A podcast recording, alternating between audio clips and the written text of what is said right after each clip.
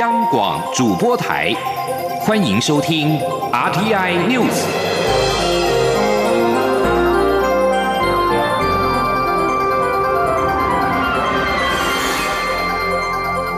听众朋友您好，欢迎收听这节央广主播台提供给您的 RTI News，我是张顺祥。美国白宫表示，美国总统拜登十号与中国国家主席习近平进行通话。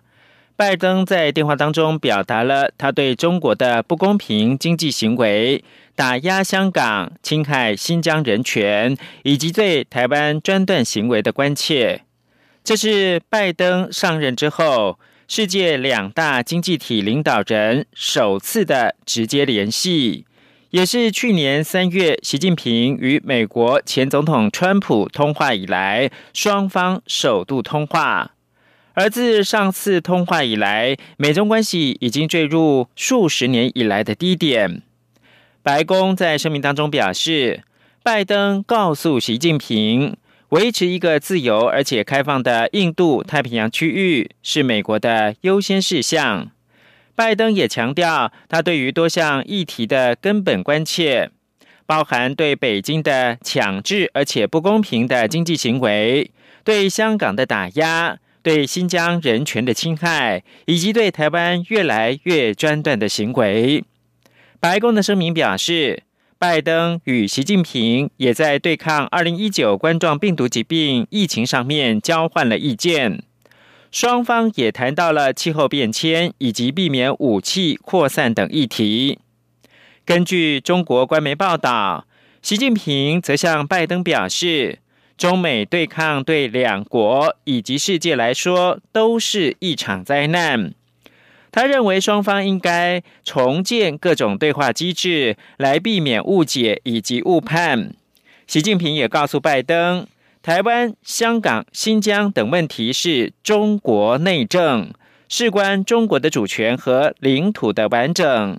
美方应该要尊重中国的核心利益，慎重行事。此外，拜登十号宣布针对中国成立一支国防部的特别工作小组，并且下令立即检讨美军面对北京挑战的战略方针。美国国防部表示。预计在四个月之内提出建议。这个小组将由国防部长奥斯汀特别助理瑞特纳负责。中华民国驻美代表肖美琴今天美国时间十号与美国国务院代理亚太驻青会晤，是美国总统拜登上任以来首次进到国务院。国务院会后表示，台湾是民主的领头羊与重要经济安全伙伴。美国致力深化与台湾的关系。美国国务院东亚暨太平洋事务局十号下午推文表示，很高兴今天见到肖美琴。台湾是民主领头羊，也是重要经济安全伙伴。美国正深化与台湾的关系。推文同时附上一张肖美琴与国务院代理亚太驻青金城的合照。从背景来研判，拍摄地点就是在国务院大楼里面。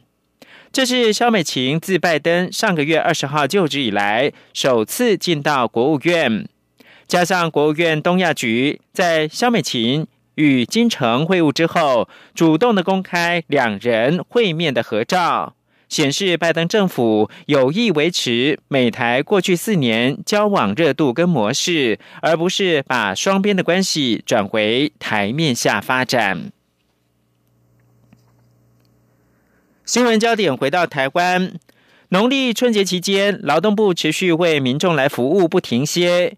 一九五五劳工咨询申诉专线提供二十四小时免付费多国语言。包括了国语、英语、印尼语、越南语以及泰语的服务，避免民众因为春节假期遇到问题无法回答而影响到自身的权益。请听记者杨文君报道。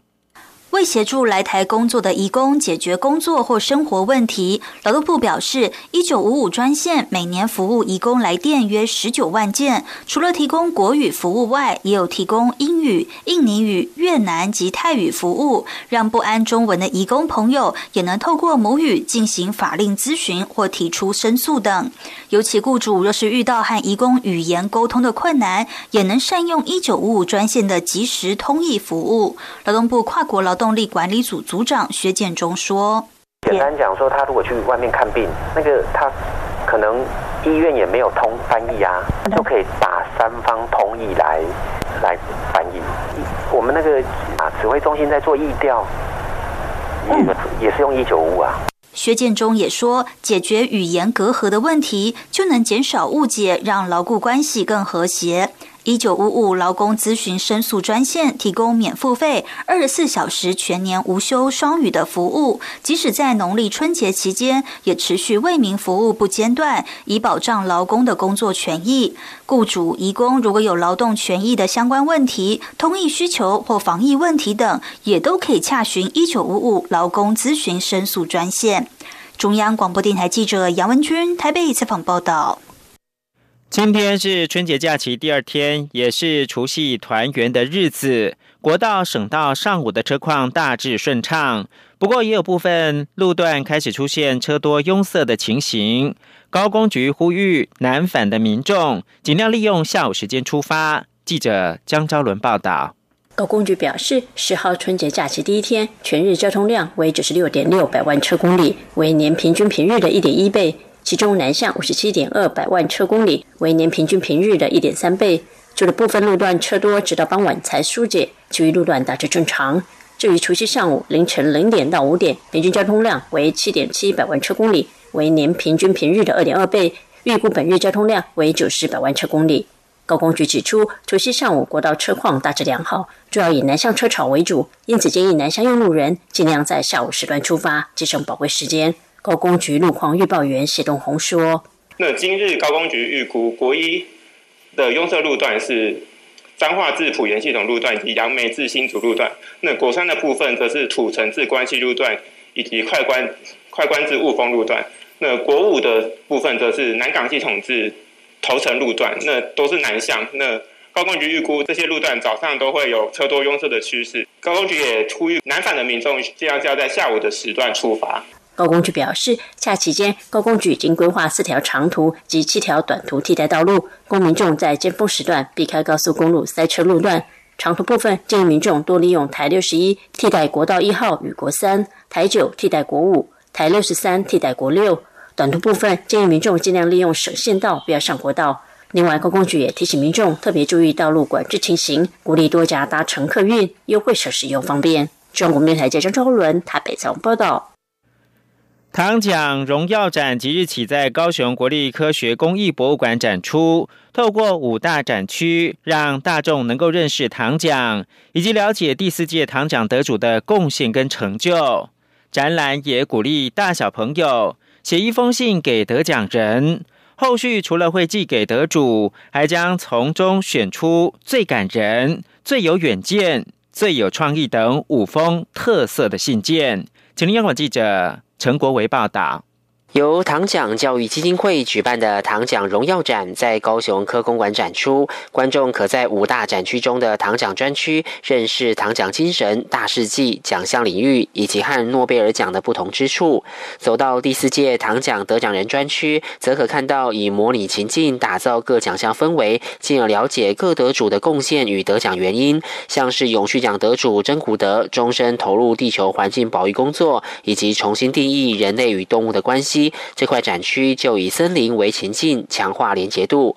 唐奖教育基金会执行长陈振川表示，这次也和大家分享历届得主具代表意义的捐赠物及珍贵史料。这里面有很多得主啊，他们一生贡献所送的非常重要的礼物，而且里面有很多故事，都是很令人感动啊！因为我们都跟他们学习成长很多啊，那我相信大家。也可以从他们身上去发现我们怎么来面对现在，怎么来面对未来，然后让我们的下一代跟这个世界更为美好。为让观众有机会和糖奖得主互动，展场特别设置写给得奖人的一封信区域，可以将想要说的话用写的或画出来，再投入得主专属信箱。糖奖教育基金会之后会将信件交给得奖人，另外也会在儿童节过后选出五封特色信件，包括最感人、最有远见或理想、创意力十足、最鼓舞人心以及最勇往直前的信件，并送给获选者糖奖礼品或国际真古德基金会提供的猴子玩偶。陈振川说，唐奖教育基金会与科公馆长期合作，推动唐奖科普教育展览。这次特别将展期延长到两年，期盼在国内旅游热潮的带动下，学校和家长能安排孩子到科公馆，提升科普知识及创意思考的能力。中央广播电台记者陈国伟采访报道。国际新闻。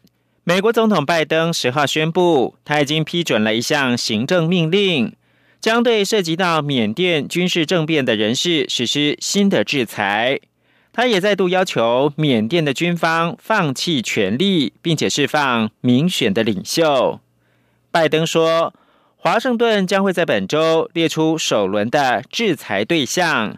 并将采取行动，避免缅甸的军事领袖取得在美国的十亿美元缅甸政府的资产。拜登没有点名谁是新制裁的打击对象，但华盛顿很可能瞄准的是武装部队的总司令敏昂莱。以及其他在二零一九年因为迫害洛辛亚穆斯林及其他少数民族已经受到美国制裁的高阶将领，美国也可能瞄准缅甸军方的两家主要企业，也就是缅甸经济控股公共公司以及缅甸经济公司这两家企业的投资跨足了银行、宝石。铜矿、电信以及成衣等产业。拜登表示，我们也将实施强力的出口管制，我们将冻结让缅甸政府得利的美国资产，同时维持我们对医疗照护、公民团体以及其他直接有利于缅甸人民的领域支持。而美国国务院发言人普莱斯十号也表示。美国正与伙伴合作，对缅甸采取集体行动。虽然西方国家谴责缅甸政变，但有分析人士认为，缅甸军方的处境将不会像过去一样孤立无援。包含中国、印度、东南亚邻国以及日本，不太可能切断与这个具备战略重要性国家的连结。对于传闻，美国新政府将搁置中国短影音分享应用程式 TikTok 出售计划一事，白宫澄清没有采取新的主动措施。华尔街日报十号引述知情人士的说法报道，美国总统拜登检讨前任政府因应中国科技业潜在风险的作为时。华府强迫 TikTok 美国事业易主甲骨文等美商的计划无限期的搁置。白宫发言人沙奇十号在白宫的例行记者会上面被问到相关问题时表示，认为拜拜登政府采取新的积极主动措施是不正确的。TikTok 程序涉及到两个部分，一个是法庭的程序。另一个是美国外来投资审查委员会审查，后者的审查程序十分严格，正在进行当中。沙奇表示，拜登政府正在全面评估包括了 TikTok 在内的应用程式对美国带来的风险。不过，他也表示，目前没有时间表。我是指挥中心疫情监测组组长周志浩。年假迎新春，与亲友团聚，拱手不握手，近距离接触要戴口罩。聚餐时尽量选择套餐，如选择合菜，应使用公筷母匙。外出游玩，记得佩戴口罩，清洁双手。如果您正在居家隔离或检疫，请遵守相关规定，自主健康管理的朋友避免前往公共场所。外出请全程佩戴口罩。有政府，请安心。资讯由机关署提供。不向全世界传开，永恒的关怀来自台湾之音 RTI。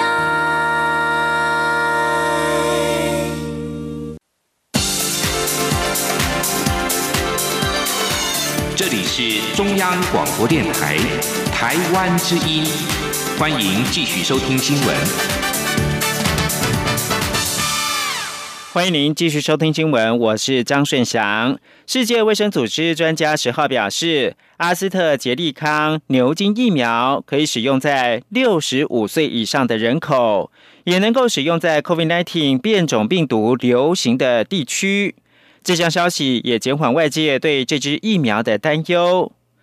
世界免疫接种战略咨询专家小组发布了关于 A Z 疫苗要在何时以及如何使用的暂时建议。结论指出，有鉴于 A Z 疫苗在较年轻成年人身上的效力，有可能这支疫苗之后会被发现对年纪比较大的人也有效。临床试验结果显示，这支疫苗对这个年龄层是安全的。建议 A Z 疫苗使用在十八岁以上人口，没有年龄上限的限制。此外，南非的一项研究也显示，A Z 疫苗对于南非的变种病毒所造成的轻度到中度的病症，只能够提供极小的保护力。世卫坚持这个报告在范围、方法以及小样本等方面上面需要更多的数据。世界免疫接种战略咨询专家小组十号还建议，即便一个国家出现了变种病毒，该国也能够使用 A Z 疫苗。而在台湾，五百零五万剂的疫苗签约了，请大家为指挥中心跟防疫国家队按赞。针对莫德纳药厂确定提供台湾五百零五万剂疫苗之后。蔡英文总统十号傍晚在脸书发文感谢疫情指挥中心和防疫国家队的辛苦，同时也意有所指的标注了一句话：不会有休想买不到这件事，过年一起多说好话。似乎是在回应日前有人判断台湾可能抢不到疫苗的说辞。蔡总统在他脸书上面表示，他召开国安高层会议。讨论疫苗取得的进度之后，十号便由指挥中心正式宣布，已经和美国的莫德纳药厂公司签署了五百零五万剂的 COVID-19 疫苗供应合约，预计今年第二季开始供货。蔡总统表示，在各国都积极取得疫苗的此刻，能够签下大规模的供应合约。靠的是政府团队跨部门的合作和努力。接下来，政府团队也会采取多源头外购和国内研发双轨并行的方式，确保台湾能够拥有足够疫苗。最后，蔡总统说：“农历春节假期为大家带来好消息，也感谢所有继续待在岗位上面守护台湾人民防疫国家队。”今天是除夕，台北市长柯文哲上午到台北市信义区的三张犁分队慰劳清洁队员。柯文哲表示，过去一年，只要有确定或疑似 COVID-19 的案例，环保局的同仁就要立刻前往清洁消毒，非常的辛苦。此外，台北市的空污近年也大幅改善。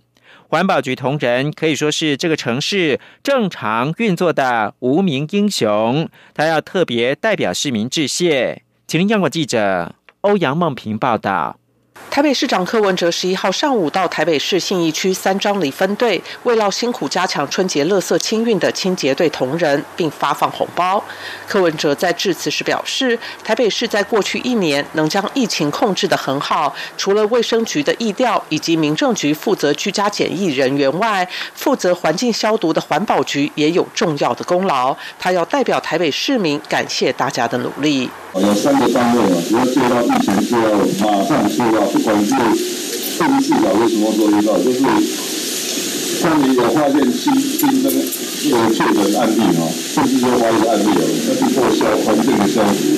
所以过去这一年当中哦，让我感觉同仁，特别是负责环境消毒的那一组人，几乎是二十四小时在作业哦。另外，柯文哲也表示，台北市的 PM 二点五平均浓度已经从他上任时的十九点六降到去年的十二点一。他每天只要站在办公室，从能否看到对面林口的房子，就知道空气污染是否严重，所以非常有感。台北市能有和花莲、台东一样的空气品质，除了环保局长刘明龙规划有功，也要感谢实际在第一线工作的同仁。他并希望之后台北市的公车。都是电动公车，是否也会透过补助、停车免费等各种政策，鼓励居民改买电动机车，给台北市民一个更健康的生活环境？柯文哲并指出，环保局的施政满意度都在八十上下，在台北市所有局处中排名第一。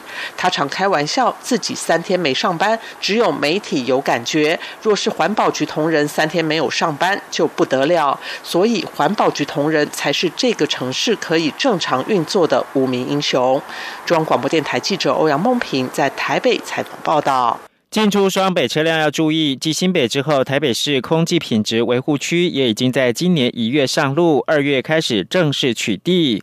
如果柴油车、机车没有通过排气检验，禁止进入到空品维护区。刘品希报道。为了改善汽机车等移动污染源造成的空气污染，空污法授权地方政府可以依照空品需求及污染特性，划设空气品质维护区，可以针对特定移动污染，如二型乘机车或是一二期柴油车的进出时段、季节实施管制。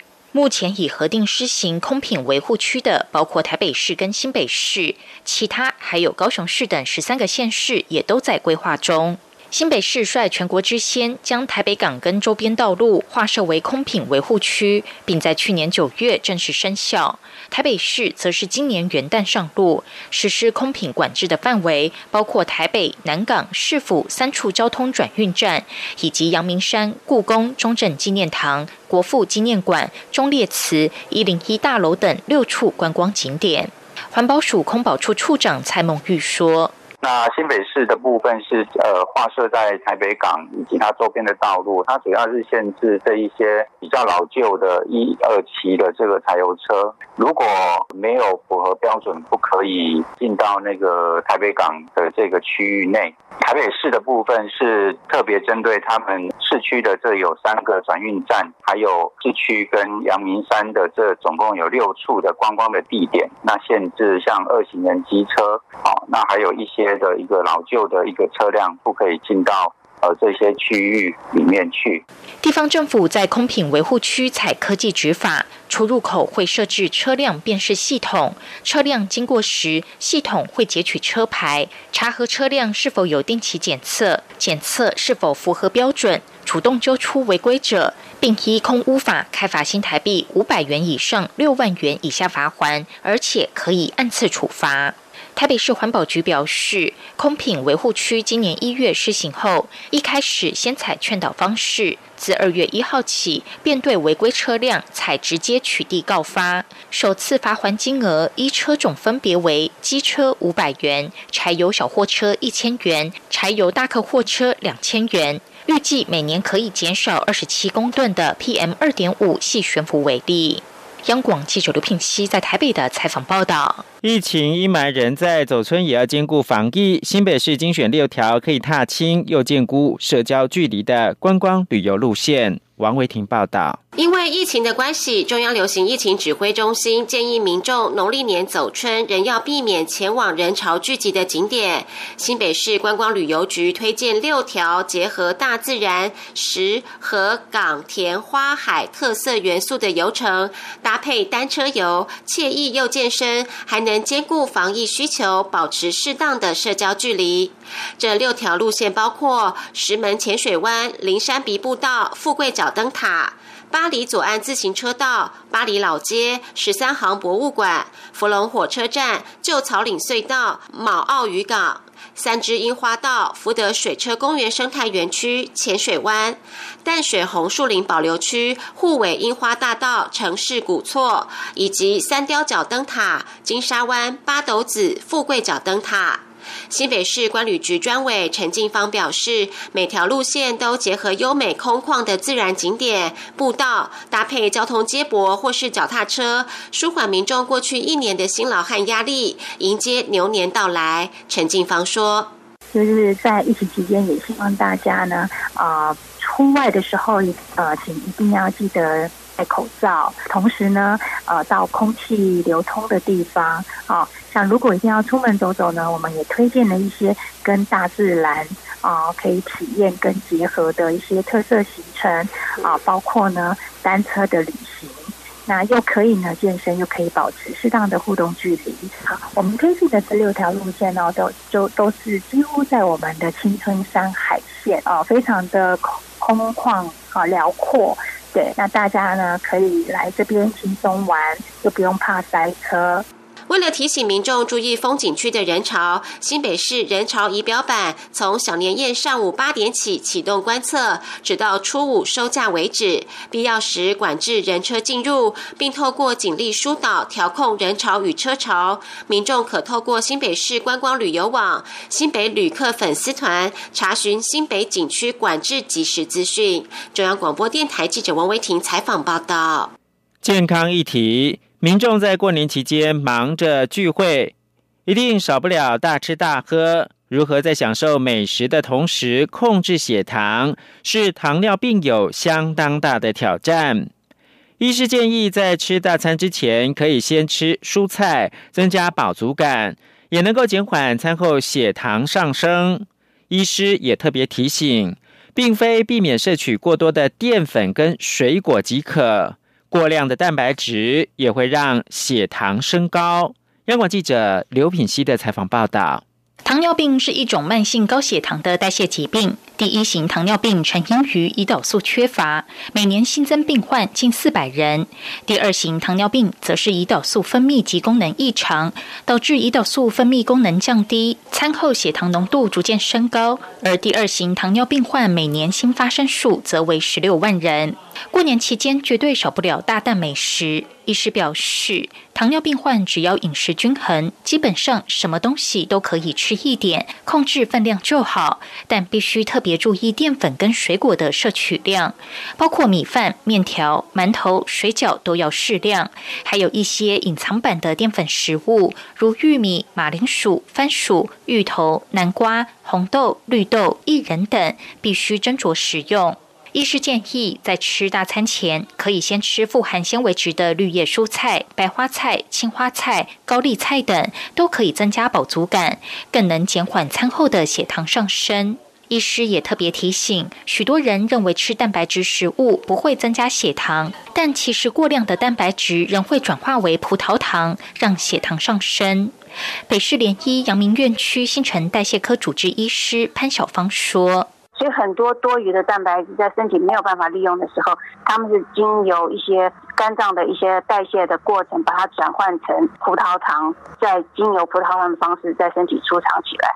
所以很多呃吃高蛋白的人，他虽然不会有血糖增加很高的情况，但是他们血糖也不会到低的程度。所以事实上，蛋白质还是有一部分会转换成我们的葡萄糖。至于何谓适量摄取，医师表示，每名糖尿病友的胰脏调控功能不同，在血糖不超标的情况下，能够吃进多少淀粉跟水果，每个人都不一样，所以得依赖血糖机监测，再逐步调整摄取的分量。央广记者刘聘熙在台北的采访报道。国际新闻，法新社报道，社群媒体平台 Twitter 的财务长西格尔十号表示。即便美国前总统川普再度参选并且当选总统，推特也不会让他回到这个平台。西格尔在美国电视网 CNBC 的一段访问当中表示：“当你的账号被从平台上面移除，就是被移除了。无论你是一位评论员、一个财务长，或者是一位现任或前任的政府官员。”在元月六号，川普支持者闯入到国会山庄的暴动事件发生之后。川普的推特账号就遭到下架，脸书及其他社群媒体也都在事件发生之后封锁了川普。川普在他竞选总统及担任总统的四年期间，是推特的活跃用户。他使用推特来宣布政策、找人算账以及宣扬他的政治观点。以上新闻由张顺祥编辑播报，这里是中央广播电台台湾。